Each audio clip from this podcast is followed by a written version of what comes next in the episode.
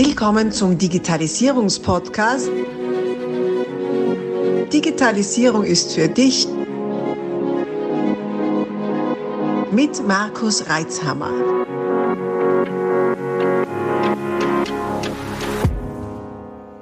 Du hörst den zweiten Teil dieses Interviews. Solltest du den ersten Teil noch nicht gehört haben, stoppe doch jetzt und geh zurück, um auch keine Inhalte zu verpassen und besser folgen zu können. Es lohnt sich. Solltest du den Teil 1 schon gehört haben, wünsche ich dir viel Freude mit dieser Podcast-Folge. Ich finde find das äh, aus mehreren, mehreren, Aspekten ganz spannend.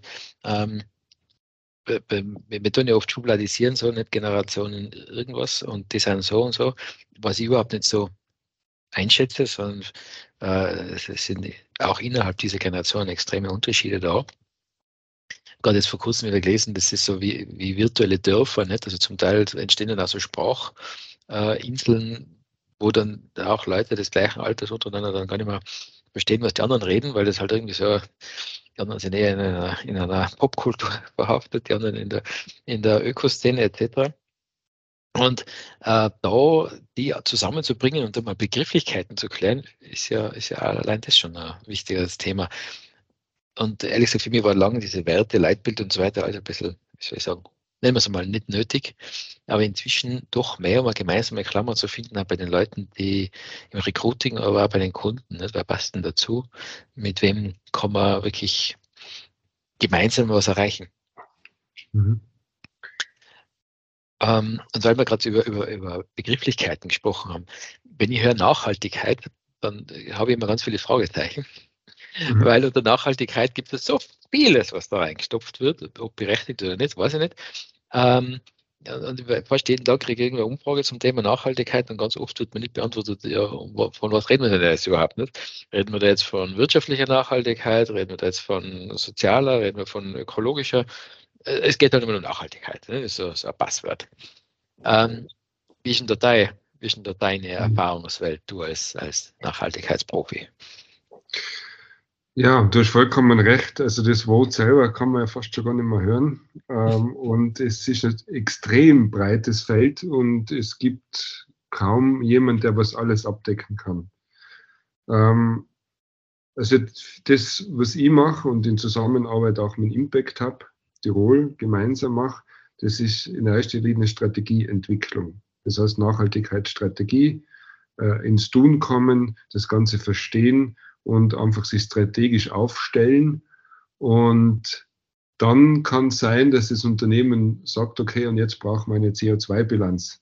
Dann gibt es wieder Experten und Expertinnen, die was dann ähm, für das äh, zuständig sind. Ja? Und dann braucht man Bericht, eine Nachhaltigkeitsberichterstattung. Da kommt die, die EU, fordert ja da jetzt ja einiges. Ab 2025 mhm. müssen Unternehmen mit 250 Mitarbeitern quasi sind dann verpflichtet, ähm, äh, einen äh, Nachhaltigkeitsbericht abzuliefern. Und ähm, über die EU-Taxonomie, das auch schon wieder eigenes Feld, ja, ähm, ähm, werden nachher diese Geldflüsse gesteuert. Das heißt, dass man nachher auch, wenn man einen Kredit haben will, für so größere Unternehmen, und das wird aber dann auch, auch noch weiter äh, entwickelt, auch für kleinere Unternehmen, die, die nächsten Jahre wird es ausgerollt und so weiter und so fort. Und da merkt man schon, es ist alles, alles sehr breit, also die ganze äh, Berichterstattung, die ganze Berechnung. Ähm, dann kann, ist die Frage, wie kann ich energieeffizient arbeiten, wie kann ich äh, Klimavermeidungsstrategien und so weiter. Da gibt es für alles Experten und Expertinnen. Ähm, wichtig ist, dass man ja einmal einfach ins Tun kommt. Das sagen wir immer, es muss nichts perfekt sein, aber fangen wir mal an.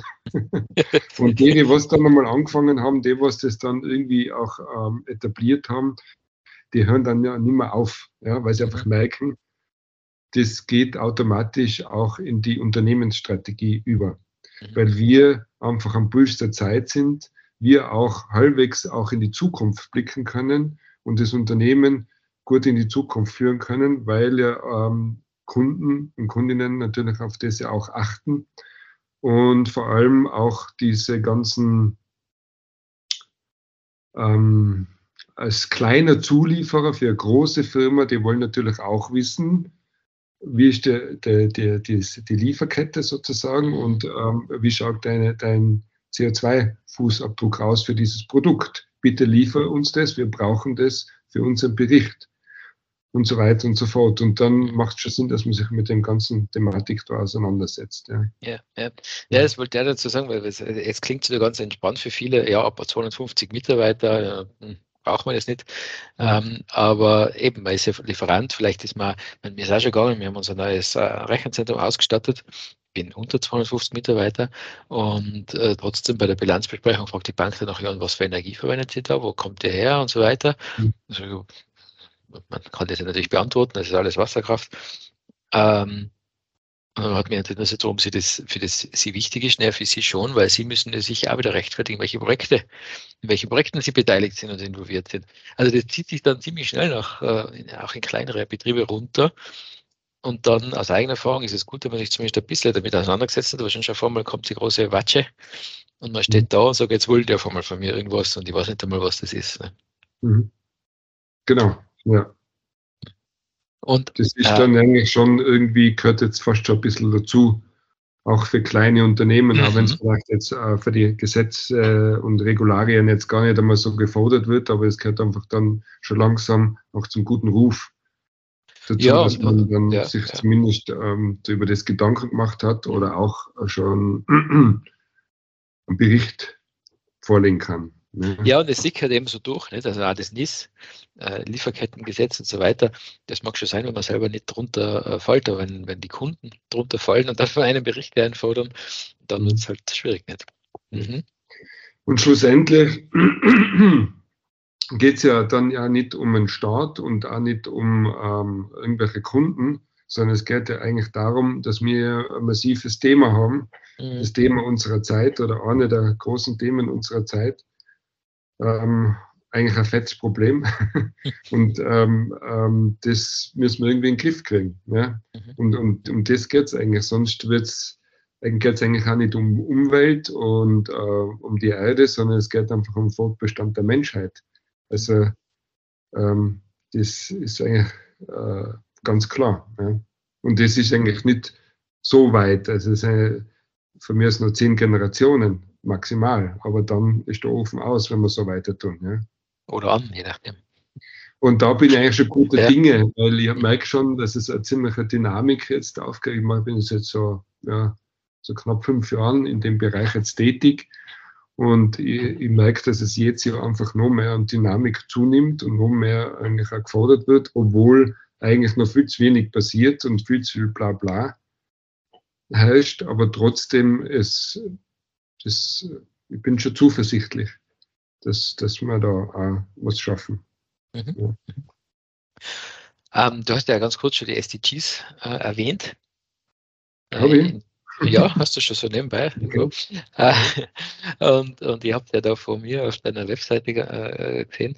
Also das erste Mal gehört, ganz, ganz ehrlich gesagt, habe ich sie beim Simon Meinschott bei, bei Hollow, auch mhm. bei einem Podcast-Interview, ist allerdings schon lang her, also lang ist relativ, aber halt ein paar Jahre her. Und inzwischen hält es immer häufiger.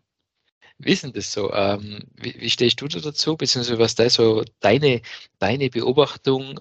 Wie entwickelt sich das? Wie sehr geht es in die, in die Breite rein? Und ganz ehrlich, was ist der praktische Nutzen? Was bringt? Mhm. Also die SDGs für die Hörer, sind die 17 Nachhaltigkeitsziele der UN, der Vereinten Nationen. Die sind äh, 2015, haben sie knapp 200 Staaten auf diese Ziele samt Unterziele und so weiter geeinigt. Und das ist schon sensationell, weil man hat ja, man hat ja mal quasi geeinigt auf was. Ja. Es ist jetzt nicht ein Staat oder eine Organisation oder irgendwas in der Richtung, die was, da was machen, sondern das ist schon ähm, global mehr oder weniger hat man sich auf das geeinigt und das spielen auf unterschiedliche Ebenen ein. Es gibt immer soziale Komponente, es gibt eine ökologische Komponente, es gibt eine wirtschaftliche Komponente und es gibt was auch was Gemeinschaften anbelangt und so weiter, dass man die Ziele erreichen kann. Macht ist das Wort für Staaten. Dann haben es irgendwann einmal die Kommunen übernommen und irgendwann haben sie mal die Unternehmen übernommen und Organisationen. Ähm, es gibt auch viele Kritikpunkte, zum Beispiel, dass es halt da ja auch nichts, ähm, es gibt keine, keine, keine ähm, also wenn man es jetzt nicht einhaltet, dann gibt es keine Konsequenzen. Also das ist alles auf Freiwilligkeit basiert das Ganze. Ähm, wir verwenden das äh, sehr gerne eben auch zur Strategieentwicklung, weil ich das als Vorlage sehr gut nehmen kann. Okay, wo will ich hineinspielen? Also wo mache ich als Unternehmen schon sehr viel? Ähm, ich kann mir vorstellen, das, was äh, jetzt bei, dein, bei deinem Unternehmen ist, ist zum Beispiel ähm, wertvolle Bildung. SDG 5 ist nicht, weiß jetzt nicht genau welches, habe es jetzt nicht vor mir. Vier, ähm, vier ist. Vier, okay, ja, genau. Äh, das kann zum Beispiel sehr gut hineinspielen, weil du ja auch schon diese, ihr macht diese Podcasts und so weiter, um einfach auch Wissen zu transferieren. Und da kann man sagen, ja, da ist ja schon mal was Gutes da. Das ist für euch attraktiv, da könnte man aufbauen. Und dann könntest du dir für dieses SDG 4 immer mehr und mehr interessieren, könntest da hineinspielen. Und das Gute ist ja das jetzt, dass das sehr verbreitet ist, global äh, passiert, dass das andere auch verstehen. Ja, wenn du sagst, wir, SDG Nummer 4 ist für uns sehr, sehr wichtig, dann versteht das in Holland oder in, in Südafrika oder irgendwo anders, die verstehen das dann auch. Ja. Und so ist das eigentlich schon eine tolle Sache. Ähm, wie gesagt, ich will jetzt da nicht auf die, äh, gibt es einige Kritikpunkte, die, man muss mal sehr vorsichtig sein, das ist jetzt auch nicht die eierlegende Wollmilchsau, aber es ist ein sehr gutes Tool mhm. mit diesen 17 Nachhaltigkeitszielen zu arbeiten. Und die Firma Hollo, die waren ja, ich würde, würde mal sagen, bis 2015 eigentlich ein ganz normales, konventionelles Putzmittelunternehmen oder Hersteller für Reinigungsmittel. Sicher tolle Sachen gemacht, aber ja, waren jetzt eigentlich einer von vielen im deutschsprachigen Raum und haben dann sind die irgendwie auf diese SDGs gekommen und haben das dann komplett ihre ganze Unternehmensphilosophie und Struktur auf Nachhaltigkeit ausgelegt und haben das komplett auf das aufgebaut. Ja. Und stechen da halt jetzt heraus. Ja. Das, also da sieht man irrsinnig gut, wenn man sich um Nachhaltigkeit kümmert, wie toll das eigentlich auch in Unternehmensstrukturen oder Philosophien äh, um oder Strategien besser gesagt äh, umgemünzt werden kann und wie, wie man damit auch sehr gut Erfolg haben kann. Ne? Ja, das Spannende ist ja, dass ja daraus dann auch, auch Geschäftsmodelle entstehen können, die, die äh, dann auch wieder ökonomisch nachhaltig sind. Ja, genau. Ja. Also das eine schließt das andere nicht aus. Das finde ich immer schon sehr positiv, ne? weil oft ist das so schwarz-weiß malen. Nicht? Entweder, entweder äh, Kapital oder Umwelt. Und äh, ich bin ja nicht so der Freund von solchen Themen, das ist immer miteinander. Nicht? Also, ähm, aber das sieht man, ich suche nämlich gerade raus. Ja, das war schon sehr lang. Das heißt Folge 12, 13 und ja, 12 und 13, wer interessiert ist in dieser Podcast-Reihe, kann sich da anhören, was der Simon Meinsch dazu sagt unter anderem. Ähm, und, und, äh, genau, das wollte ich nur sagen, äh, das, was du jetzt gesagt hast, diese, jeder auf der Welt quasi weiß, was man damit meint jetzt. Also man, man spricht der gemeinsame Sprache. Das habe ich so noch gar nicht ähm, äh, mitgeschnitten, aber das, das, stimmt natürlich nicht, weil wenn man da gesprochen um Nachhaltigkeit, das kann also nichts sein, da wird ja alles Mögliche reingesteckt. Aber jetzt ist das einmal ein Rahmen, dass man mal zumindest ein Canvas hat, um, um über das gleiche Thema, wurscht, wo man ist, äh, sprechen kann. Das ist ein sehr wertvoller Aspekt, äh, der als erstes vielleicht jetzt noch nicht, äh, wenn man jetzt nicht in diesem Kommunikationsknödel drin war, in diesem Babylon, man nicht gar nicht so nachvollziehen kann. Allerdings, wenn man es mal erlebt hat, wie das, was da so rauskommt, wenn man nicht über das Gleiche spricht, dann erkennt man schon, dass so ein Rahmen wirklich sehr, sehr wertvoll ist. Ja. Mhm. Mhm. Ja, und es, es entwickelt sich ja permanent weiter. Es gibt jetzt ja die Inner Development, Development Goals, mhm. ähm, wo es eben um die Kultur geht. Also, mhm. wo sie gesagt haben, okay, das ist alles irgendwie so faktenbasierend sozusagen. Und diese Unterziele, die sind schon ganz gute Leitplanken, aber eigentlich geht es um die Haltung und um eine Entwicklung. Und jetzt gibt es die Inner Development Goals, da gibt es wieder Batzen Prozesse, da es jetzt gerade in Stockholm einen, einen großen ähm, äh, Symposium dazu gegeben und so weiter und so fort. Und das ist aber eigentlich das, mit dem, wo, wo ich oder wir eigentlich immer schon gearbeitet haben, eben diese Haltung. ja, ähm, dass man es eben versucht, ganzheitlicher zu sehen und diesen Unternehmenszweck, also neben Geld verdienen ähm, und Produkte herstellen oder Dienstleistungen anzubieten, was ist der, der Purpose, was ist der Sinn da dahinter? Und das kann ich dann, wenn ich mich eben auch mit äh, dieser Nachhaltigkeit auseinandersetze, kann das nachher noch das massiv verstärken, das Ganze, weil da halt einfach viel mehr, es geht ja sehr viel um Bewusstsein, ja, bewusst was zu produzieren, bewusst was zu machen oder nicht zu machen, wegzulassen.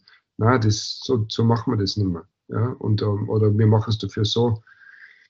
Kann man bei Hollow das nicht gut anschauen, wie sie jetzt ihr neues äh, Firmengebäude da gestaltet haben, wie sie mit Mitarbeitern umgehen. Also auch wenn sie auch darunter leiden, dass sie Mitarbeitermangel haben, aber die Leute, was dort arbeiten, was sie so mitgekriegt haben, die sind alle total happy. Ja weil natürlich auch eine ganz andere Haltung dahinter steckt.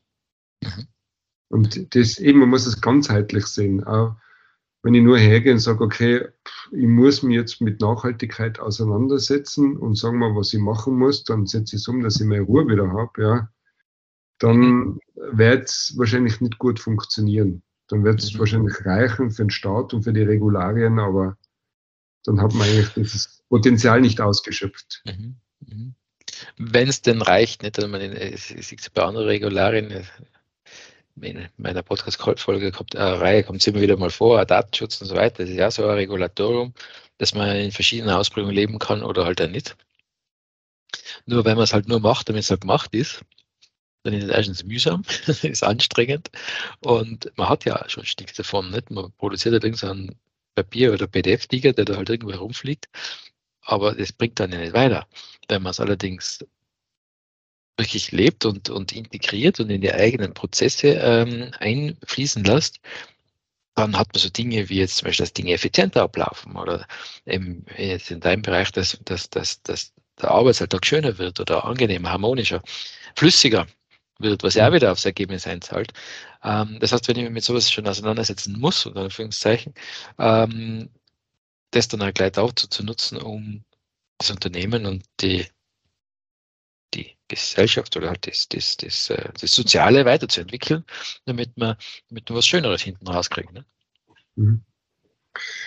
Wir, wir, haben, wir haben jetzt ein neues Format entwickelt, das nennt sich Future Lab.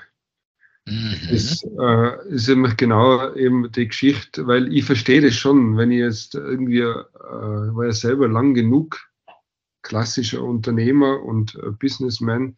Ich weiß, schlussendlich geht es ja darum, dass man einen Umsatz macht und dass, dass man alles zahlen kann und dass, mhm. dass, es, dass es halt das Radl halt umgeht. Ja? Mhm. Das ist mir schon klar. Ähm, und dann sollte ich mich halt noch um Nachhaltigkeit kümmern und um tausend andere Sachen auch.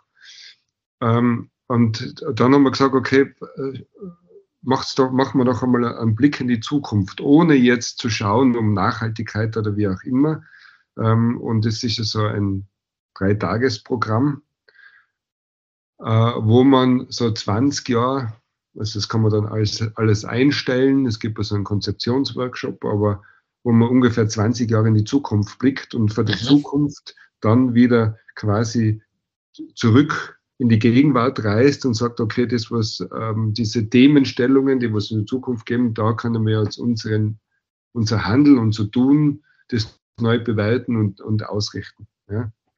Und da komme ich automatisch in die Nachhaltigkeitsdenker hinein, äh, weil ich ja sage, okay, in 20 Jahren, was wird das sein? Ja, es ist natürlich alles irgendwo auch äh, fiktiv, das ist mir schon klar, aber trotzdem kriege ich, habe ich einen ganz anderen Blick. Ja, mhm. Mhm. ja spannend. Ich denke, also, so, so ganz verankern. Ja, ja, ja. ganz versonnen zurück. Nicht? Also uns gibt es jetzt seit 25 Jahren. Äh, wenn, ich, wenn ich vor 25 oder 20 Jahren auf heute gedacht hätte, was ich mir da wohl ausgemalt hätte, wie das da ausschaut, äh, mal ganz sicher anders, wie es jetzt ist. Ähm, und gleichzeitig, wie du sagst, macht äh, Sinn, mal einen weiten Blick nach vorne zu wagen, um überhaupt sich im Jetzt neu auszurichten. Genau, ich meine, es ist natürlich sehr schwer, aber da gibt es ja dann Unterstützung. Also erstens ist das Format schon mal so aufgebaut. Zweitens wäre es ja auch wieder gut, wenn, ähm, wenn das das Unternehmen durch mehrere Personen dann auch abgebildet wird, das, also im Teamsetting, dass man das macht. Und dann in der Konzeptionsworkshop, da dauert es ja zwei Stunden, schaut man auch, was ist das Hauptthema. Und dann holt man sich einen Experten. Das kann jetzt ein Zukunftsforscher sein, das kann aber auch zu einem Wissenschaftler sein oder wie auch immer, der was dann eine Stunde lang da einen Input gibt, ja, zu dem Ganzen, dass man jetzt nicht nur in der eigenen Suppe herumschwimmt, ja, mhm. so, mhm. Ähm, in der Richtung. Und das hilft dann vielleicht auch ein bisschen, so diesen gewagten Blick in die Zukunft dann ähm, zu machen. Und es ähm, natürlich, wie du sagst, es ist dann, es ist nicht einfach, aber es glaube ich, ist sehr spannend, mhm. ähm, wenn man das äh, macht. Und ist gleichzeitig ein toller äh, Teamprozess. Ja? Immer was anderes als wie ein Team-Event oder. ich war schon, da hast du nicht so einen Hochzeitgarten. Ja. ja. man kann ja trotzdem nachher noch dazwischendurch ein, ein Bierl trinken und das kann ja trotzdem nicht leger sein. Und ähm, kann ja trotzdem auch eine Wanderung äh, ja. machen, vor allem, ja. weil man das mit dem Blick von oben hat, die Metaebene einnehmen kann und dort quasi nachher diesen ähm, einen Teil machen. Ja, ja, ja. Okay. So viele Inhalte. Wir stoppen hier kurz und teilen dieses Interview auf mehrere Teile auf. Folge unserem Kanal, abonniere ihn, um auch den nächsten Teil nicht zu verpassen. Abonnier doch gleich unseren Podcast und vergiss nicht, eine 5-Sterne-Bewertung zu hinterlassen. Bis dann, wenn es wieder heißt, Digitalisierung ist für dich mit Markus Reitzhammer.